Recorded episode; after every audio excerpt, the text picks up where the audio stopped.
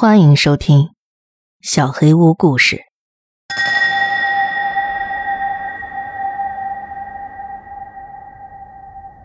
闹鬼的地下室。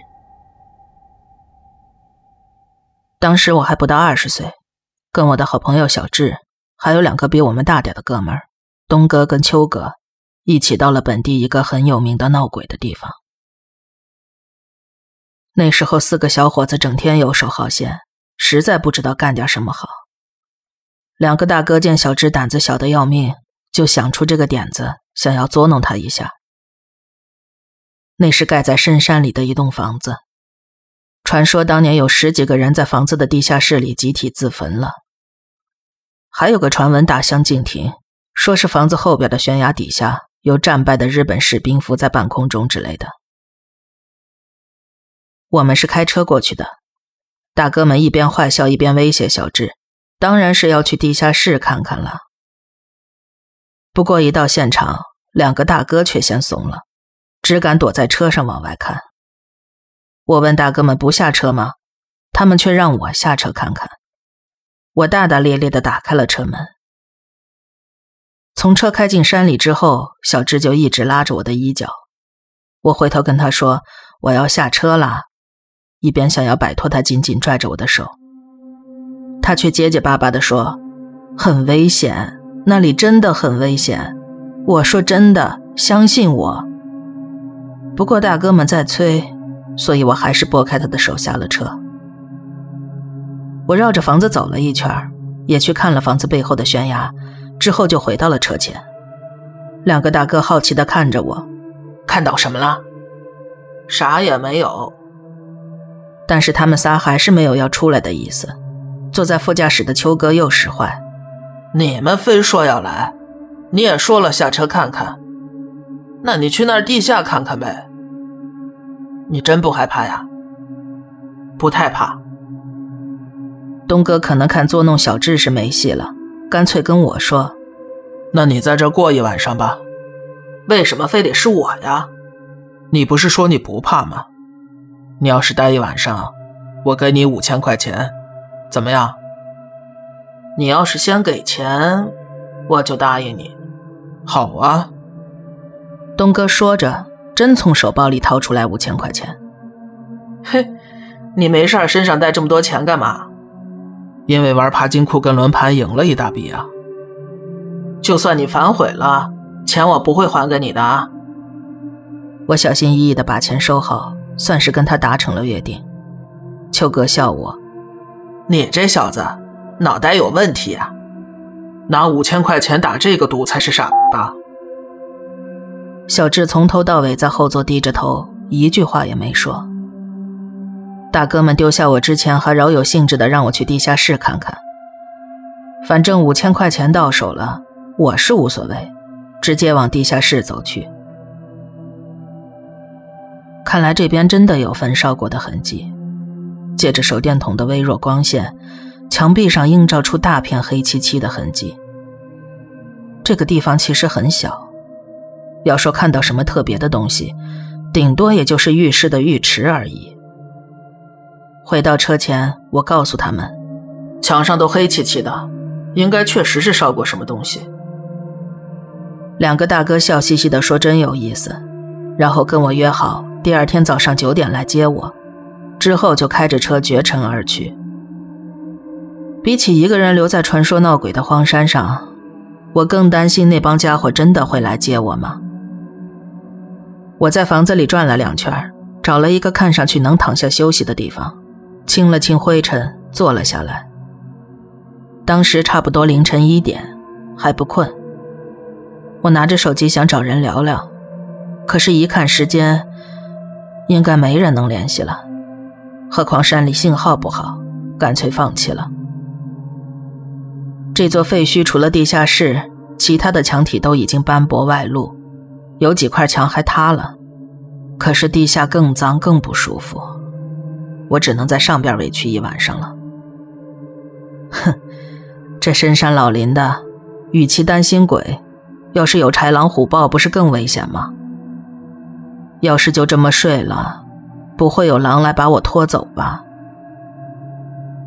我开始胡思乱想，不会真的有鬼跑出来吓人吧？渐渐的，睡魔入侵，我就这样睡着了。醒来时已经过了早上五点。当时是夏天，天光已经大亮。我以不迷路为前提，在周边闲逛起来，居然看到了野兔。山里还真是挺不错的。我回到废墟，等到九点，果不其然，大哥们没有来。我找了个信号好的地方，拨通了东哥的电话。啊，睡过头了，不好意思啊。哼，果然，原来他们三个昨晚都睡在了小智家。嗨，没事儿，赶紧过来吧。结果一等就到了中午十一点半。他们仨都来了，还带着东哥的女朋友。东哥问我怎么样，发生什么没有？我如实告诉他们，什么都没发生。听到这个消息，两个大哥失了兴致。我坐上车下山了。上车后没多久，我感觉有人抓住了我的脚腕子。身旁是小智和东哥的女朋友。他们的双手都在我的视线当中。夏天的中午，烈日炎炎，什么情况？我穿的是短裤，脚就这么被人抓住了。其实也不能算是抓，那只手用指甲死死地掐着我，甚至都陷进了肉里头，很疼，但是我不敢声张。要是这时候把这件事说出来，就他们几个胆小鬼那样，万一引起恐慌，搞不好要在这山道上出车祸的。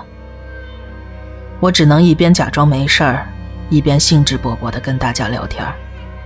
为了掩盖疼痛的表情，我把身体尽量前倾，不让旁边的小智和东哥女朋友看到我的脸。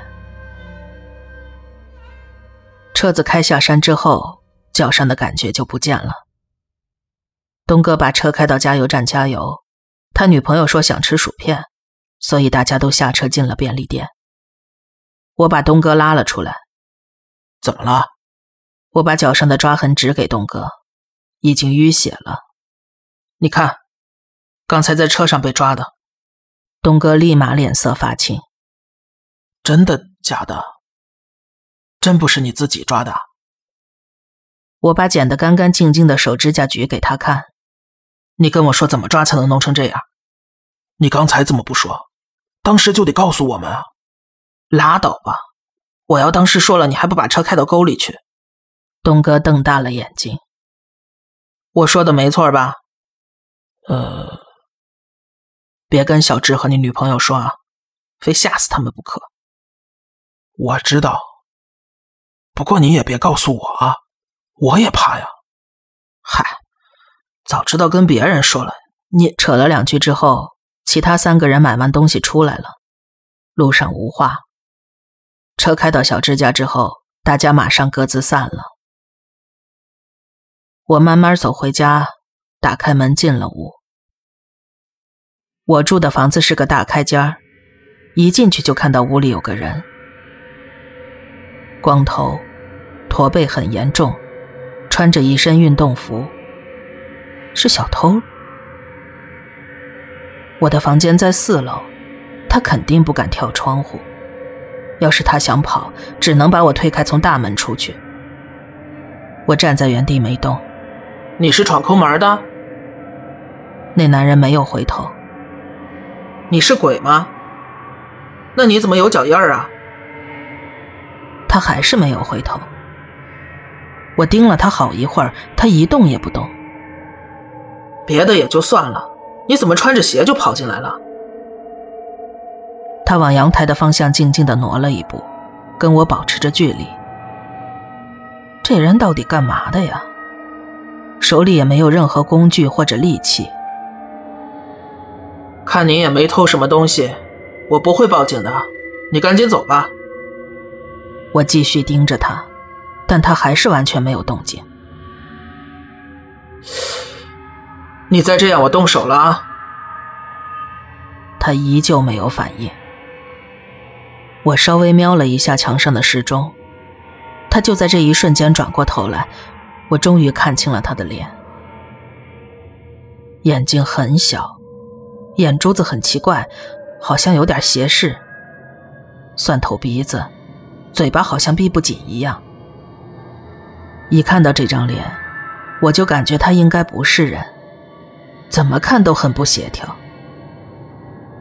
他面朝着我的方向。但又不像是在盯着我看，我也直勾勾的盯着他，不去躲他的视线。我刚才进来的时候门锁的好好的，大白天爬四楼窗户也不可能，所以他应该不是人。但要说他是鬼，他的身体又很实，而且能感觉到有人的生气。思忖再三。我觉得他就是一个闯进别人家里的普通人，打算上去把他摁住。你是痴呆还是脑子有问题啊？赶紧走，快走！我边说边靠过去，一把抓住他的手腕，触感却很异样，像是装满了的矿泉水瓶子。我顿时感觉很恶心。他轻轻地甩开我的手。把我从那种怪异的触感中赶了出来，然后他步履蹒跚地走向门口，开门离开了。我稍等了片刻，想跟他去楼下看看到底什么情况，走向了房门。旁边厕所的门里传来“砰”的一声，我警惕地慢慢打开厕所的门，没有人，跟平常一模一样。这次我看到了，是洗手台上边小柜子的门。我走过去把它拉开，一个三十来岁的男人的脸跟我对视了。我瞪了回去，就这样僵持着互看。反正不管我说什么，你都不说话是吧？说完，我把柜子门关上了。一直到傍晚，什么事情都没发生。我洗澡睡觉。第二天，我去打工的店里上班。有个叫小华的女同事跟我年纪相仿，关系还不错。他经常说我们店里有鬼，自称灵异体质。我就打算把前一天在鬼屋里过夜的事情讲给他听。哎，你去过那个地下烧死过人的地方吗？去过啊，不过我再也不去那儿了。很恐怖吗？嗯，很危险。怎么，你要去吗？我没打算去。不过听说那边地下室特别恐怖啊。嗯，因为很多人死在那儿了。跟他闲聊了一会儿，我大概了解了那边的一些情况。那边曾经是个收容所之类的地方，住着一些智力障碍的残障人士。或者老弱病残的流浪汉，虽然他说的也不一定全对，但是至少跟我的感受是类似的。这些传说好像流传甚广。我把他说的跟自己的经历联系了一下，想起了那个光头的男人。这时，一个同事从里边的办公室走出来，告诉我我的手机一直在响。进去一看，手机还在持续震动着。是东哥。喂，你终于接了。小智不对劲儿，你过来看看吧。拜托了。电话背景里还不时的传来叫喊声。能让东哥这么低三下四，肯定不是什么小事儿。我找老板请了假，跟其他同事打了个招呼，立刻赶到了小智家。还没进门，就听见小智凄厉的惨叫声。两个大哥都在，还有东哥的女朋友。秋哥抱着小智，东哥女朋友眼睛都哭肿了。东哥握着一个装着水的杯子，不知道到底要不要喝。旁边还站着一个不认识的阿姨。之后我才知道那是房东。我见小智这副样子，立刻质问东哥：“你们是不是给他吃错药了？怎么可能？你别瞎说。他是不是被附身了呀？你你想想办法呀。小智，你怎么了？别喊了。他好像根本听不见我的声音，只是不断的大叫。我趴到小智耳边，没事儿，你就是想太多了，振作点儿。他依然充耳不闻，嘴边甚至冒着白沫。我有点忍不了了，喂，你他妈闭嘴吧，安静点儿。我抓起他的头发，把他的头拽起一个仰角。喊声终于变成了抽泣的哭叫，这样就有用了。我随时准备他再次大喊，没想到他却把脸紧紧的靠在我的手腕上。怎么了？病好了？小智只是摇了摇头。先喝口水吧。我借着给他递水的借口，想让他放开我的胳膊，但是他居然又哭着大喊我的名字，还让我不要放开他。没办法。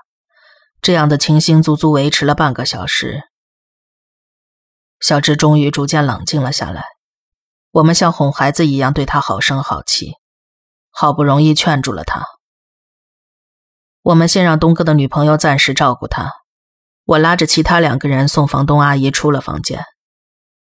家门外，我们跟房东道了歉，送他离开了。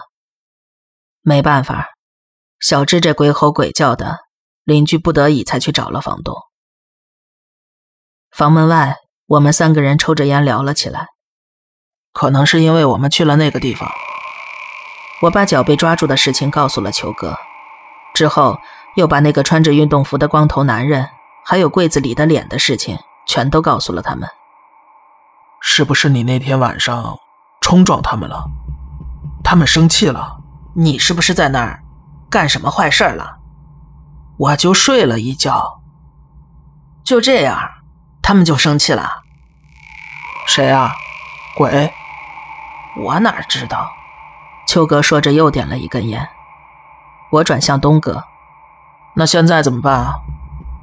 只能找师傅驱邪了。那能有用吗？你有别的办法吗？要是真惹着他们了，我去道歉不就行了？跟谁啊？跟鬼啊！再去一次。哎，你还想去啊？啊，都跟我回家了。那光头还有别的东西，不知道还会不会出现。我可不去，要去你一个人去。我也没说让你们跟我一块儿啊。胡扯一通之后，我跟东哥借了车钥匙。要是他再闹，你再打给我。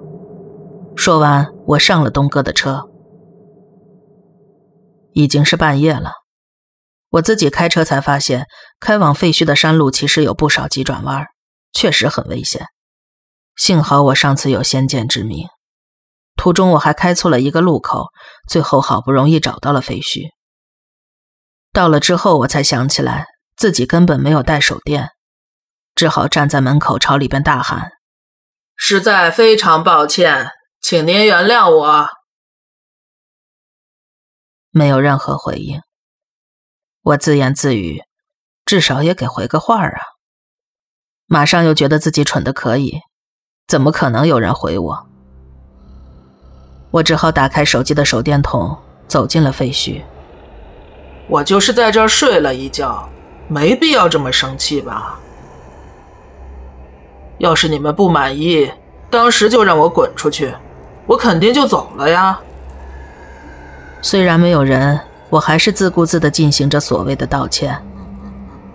房子转变了，现在只剩下地下室。里边那么黑，尽管我十分不情愿，但是也没办法了。